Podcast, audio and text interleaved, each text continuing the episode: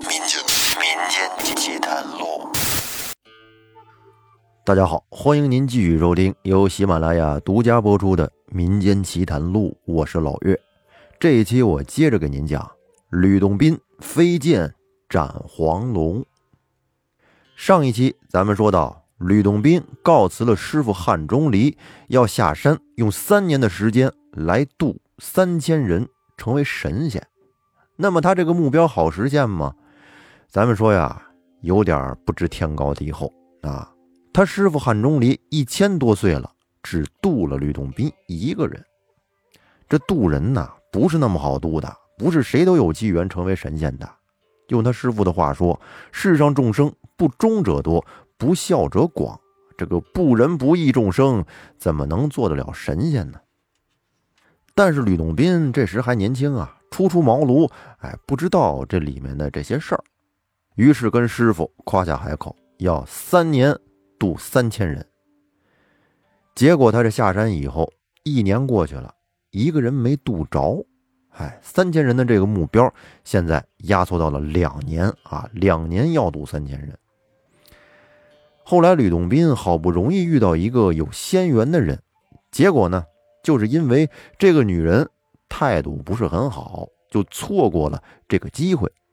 咱们说这个神仙渡人呢，他是有自己的标准的，跟这个被渡的人呢，他不能明说，哎，我是神仙，今天我要来渡你，你表现不错，跟我走吧，不能这么说。他需要去考验这个人，他不能告诉对方自己是神仙。而且呢，吕洞宾化作了一个非常恶心啊、非常埋汰的一个道人的形象，让人看了之后呢，就心生厌恶。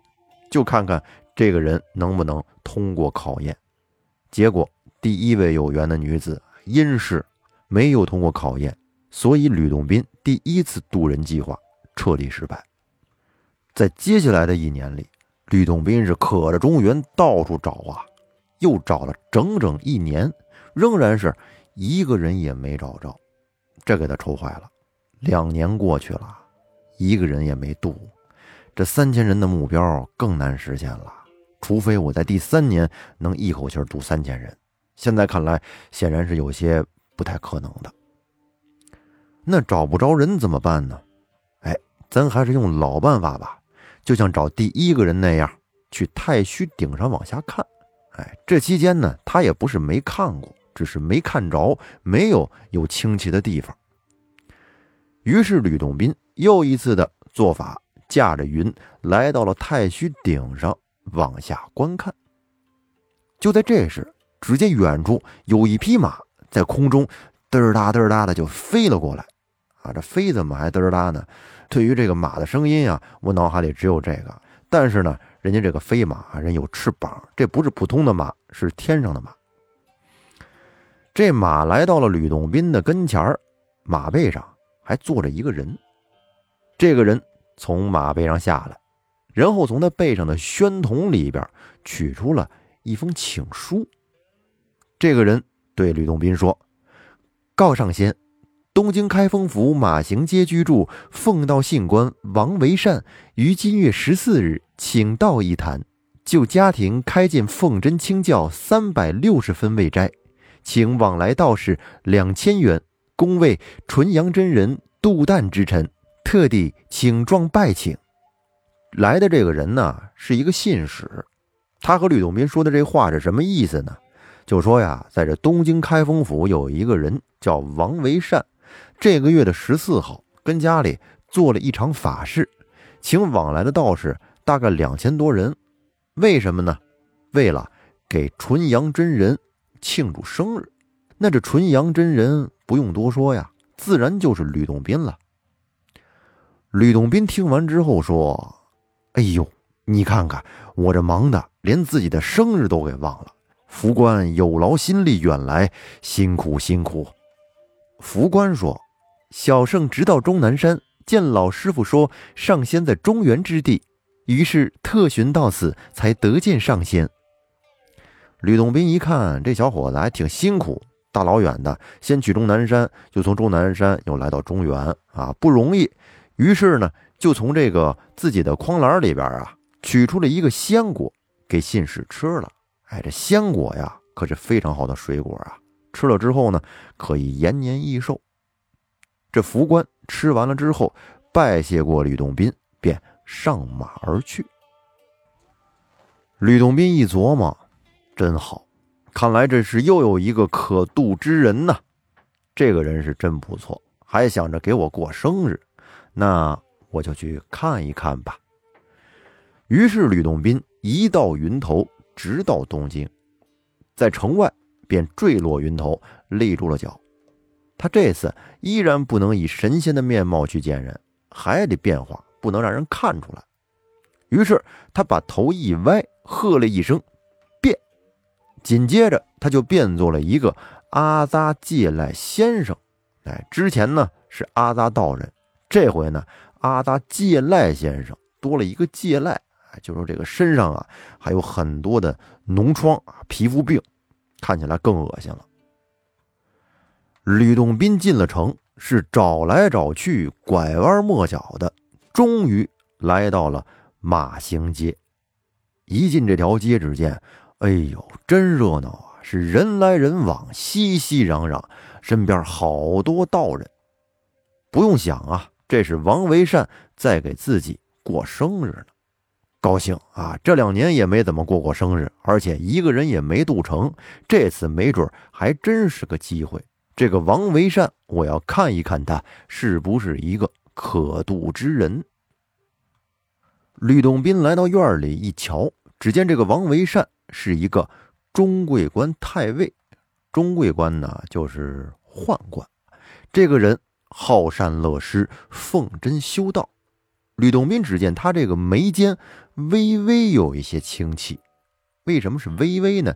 他这个清气啊，不是很浓，说明呢。他有一点仙缘，吕洞宾心里就琢磨：这个人时节还未到，我可以显些神通来化他一下。如果他初心不改，酒后定能成正果。那接下来自己好好的过过生日吧。然后吕洞宾可就放开喽，是抡开腮帮子，甩开后槽牙，各种山珍海味一个劲儿的往嘴里炫呢。吃完了以后呢？他又领取了趁钱五百文，以及百米五斗，这是王维善给来吃斋的道人们的一些布施。就在这时，吕洞宾觉得自己可以使一些手段了，然后他大声地说：“贫道善能水墨画，用水一碗，也不用笔，取绢一匹，我来画一幅山水，以相谢斋臣。”众人一看，嘿，这脏倒是可以呀，有两下子。吃完了，拿完了，还想酬谢一番，算他有心。于是呢，便把这个事儿禀报给了太尉。太尉一听，这是好事啊，快取绢一匹给先生。众人把绢给了吕洞宾，吕洞宾把绢铺在了地上。哎，古人作画啊，有在绢上做的，有在纸上做的啊，都可以，就像画那扇面似的，有纸质的，有绢质的。吕洞宾把绢跟地下铺好了，然后拿过了那一碗墨水，确实也不用笔啊。众人呢围了一圈，都在看这个道人究竟有什么本领，不用笔就能在这个绢上做山水画，真是了不得呀！可开开眼界吧。然后只见吕洞宾气定神闲地端起了那个碗，啊，一只手背在身后，另一只手把碗里的墨水朝着画上这么一泼，哗！见证奇迹的时刻到了。然后只见这个绢上全都黑了，乌漆抹黑的一大片，哪有什么山水呀？什么都看不出来呀！一点艺术美感都没有，这绢完全就变成了一块黑布。你看，挺好的一副绢，被吕洞宾给毁了。太尉看了之后非常生气，说：“这厮无礼，胆敢捉弄下官，给我拿上来！”吕洞宾一看，这太尉不行，差点意思，太焦躁了，怎么能这么容易就生气呢？怎么能这么容易就生气呢？看来我们还是没有缘分呢。算了。然后吕洞宾转身便走，众人赶来要捉拿他。再看吕洞宾已经化作一阵清风而去，这次仍然有一副白纸从他的袖子里边掉落下来。众人把这白纸捡起来递给太尉，太尉打开一看，只见这张纸上也写有四句诗，是这么写的：“斋道欲求仙骨。”及至我来不时，要知贫道姓名，但看绢画端地。于是太尉赶紧让人把刚才那个脏道士弄坏的绢再展开来看一看，看看上面画的到底是不是一团乌漆麻黑。但是这不看还好，一看全傻了，是那头便拜呀。他们看见了什么呀？这正是神仙不肯分明说，误了阎浮是赏人。这王太尉取过绢来一看，只见上面呀，竟然是一副全身的吕洞宾画像。你看看，刚才画的时候完全就是一块黑绢，现在变成吕洞宾画像了。他这才相信。刚才来的这个脏道士就是神仙呀，真是后悔不及呀！但是这会儿说什么都晚了。后来他将这幅仙画送入后宫，太后娘娘把这画给裱了，在内府侍奉。而王太尉呢，则奏过圣上，将房屋宅子都归还朝廷，半当家人都遣散了，他自己到武当山出家去了。整日的在山里边采药，后来有一次啊，在山中正采着药呢，忽然遇到一个道士，这一聊才知道，那个人竟然是纯阳真人吕洞宾。在这一次，吕洞宾终于渡得王维善为仙，当然这是后话了。且说吕洞宾这一转眼，三年期限将到。啊，一个人也没有渡得，这心里边不是个滋味啊，很烦闷。想起了师傅说的，当初说你不用渡三千人，你能渡得一个人也算你的。那现在就先放弃这个三千人的大目标吧，只奔着一个人的这个小目标来争取一下吧。于是吕洞宾又再一次的飞上了太虚顶上去找清气。哎，这一次也真是巧了。只见在正南方有一股清气，于是他便急驾云头，朝着清气出现的地方开始飞行。一直飞了大概两个多小时，差不多到了清气的地方了，喝了一声“住”，然后呼唤了一声：“此间山神安在？”话刚说完，只见一阵风吹过。山神现了形了，这个山神是金盔金甲锦袍，手执着一柄开山斧，给吕洞宾躬身唱热，说：“告上仙，有何法旨？”洞宾说：“不知这下方清气现处是个什么人家？”山神说：“下界江西地面黄州黄龙山下。”有个公公姓傅，法名永善，累世积善，因此有清气现。好，我知道了，速退。看来这个山神，看来这个山神的地位也不怎么高啊。呼之则来，不需要的时候呢，速退。哎，跟土地一个待遇，赶紧走。这山神聚则成形，散则为气，化作了一股烟儿，不见了。而吕洞宾则坠下云来，依然化作一个阿扎道人，是拐弯抹角的来到了傅家门前。到了那儿之后，他只见傅太公家正在斋僧呢。什么是斋僧啊？就是和尚来到他们家呀，可以随便吃喝。当天他们家的和尚可不少。吕洞宾一直来到草堂上。见到了傅太公，这傅太公年龄可不小了，大概七十多岁，两鬓斑白，满脸的褶子。吕洞宾上前施了个礼，说：“结缘增福，开发道心，贫道有礼了。”这傅太公看了吕洞宾一眼，见是个脏了吧唧的道人，便说：“先生可不要怪罪呀，老汉家斋僧不斋道，就是他们家。”哎，和尚来了可以随便吃，但是道人来了什么都没有，赶紧出去。吕洞宾不解的问：“太公，这儒释道三教从来本是一家，为何你斋僧不斋道呢？”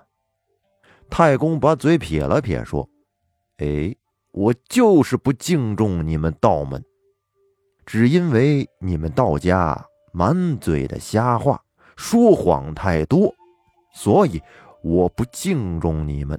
你能拿我怎么样？太公，何以见得我们道家说谎太多呢？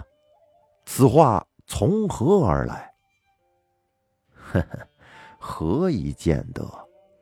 这秦皇汉武尚且被你们道家捉弄得如狗一般，又何况我这等平民百姓呢？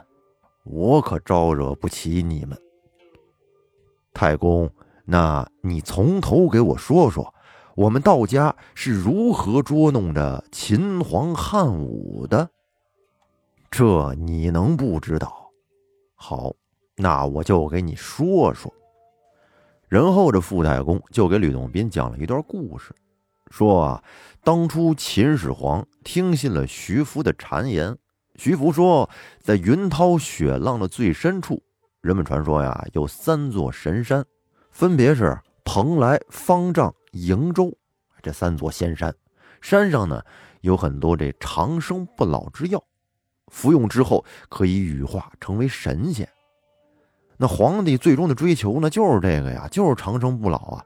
于是呢，他信了，就给徐福造了一艘大船，让他带着人去找神山采药去。但是出发之后呢，这神山只存在于人们的传说之中，真找的话，根本就找不着。不过找不着行吗？这任务完不成，那可是得掉脑袋的呀。后来徐福回去了，见到秦始皇之后。秦始皇问：“这长生不老之药采回来了吗？”徐福说：“没有。”为什么呀？因为啊，神山是找着了，但是呢，在这个山周围啊，有很多的海怪，这海怪非常凶猛，他们无法靠近。秦始皇说：“那怎么办呢？”徐福说：“不行，这么着吧，您再让我去一次。听闻说怪兽爱吃童子，吃了之后呢？”他们变老实了。这次啊，我带上三千童男童女去了之后呢，我把这个童男童女啊喂给这怪兽吃，怪兽吃了之后呢，我们不就可以进山去采药了吗？秦始皇听完之后就同意了徐福的提议。于是呢，徐福带着三千童男童女又一次出发了。那长生不老药能找着吗？肯定是找不着啊！徐福这是骗秦始皇呢。最终真是造了大孽了，可怜这三千童男童女无故枉死，就冲这一点，你们道家还不是满嘴瞎话吗？吕洞宾听完之后说：“太公，你说我道家说谎，那你们佛门中有什么好呢？”太公说：“我们佛门之好，你想象不到啊！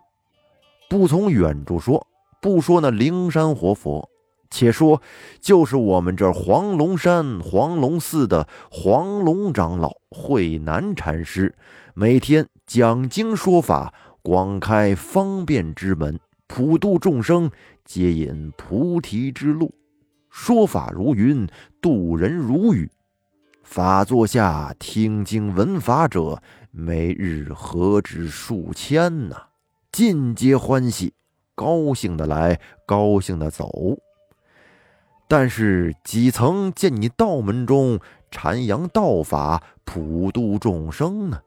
你们只会吃独食，因此我不敬重你们道门。呸！吕洞宾是不听则已，一听给他气坏了，怒气填胸啊！这说着说着，怎么还骂上人了呢？于是便问太公：“太公，这和尚今日说法吗？”何止今日说法，他一年四季都不停歇。听完之后，吕洞宾脸色铁青，也不跟太公告别了，提上了自己的宝剑，转身就离开了傅太公家，径上黄龙山来与慧南长老要斗一斗法，由此而引出了吕洞宾飞剑斩黄龙。标题说的吕洞宾飞剑斩黄龙。并不是指吕洞宾用剑去斩一头神兽，这个黄龙指的是黄龙长老慧南禅师，说的就是吕洞宾和黄龙禅师之间的斗法。那么，吕洞宾跟慧南长老俩人到底谁厉害呢？咱们留在下期再讲。感谢大家的收听，欢迎您订阅专辑并关注主播，我们下期再见，拜拜。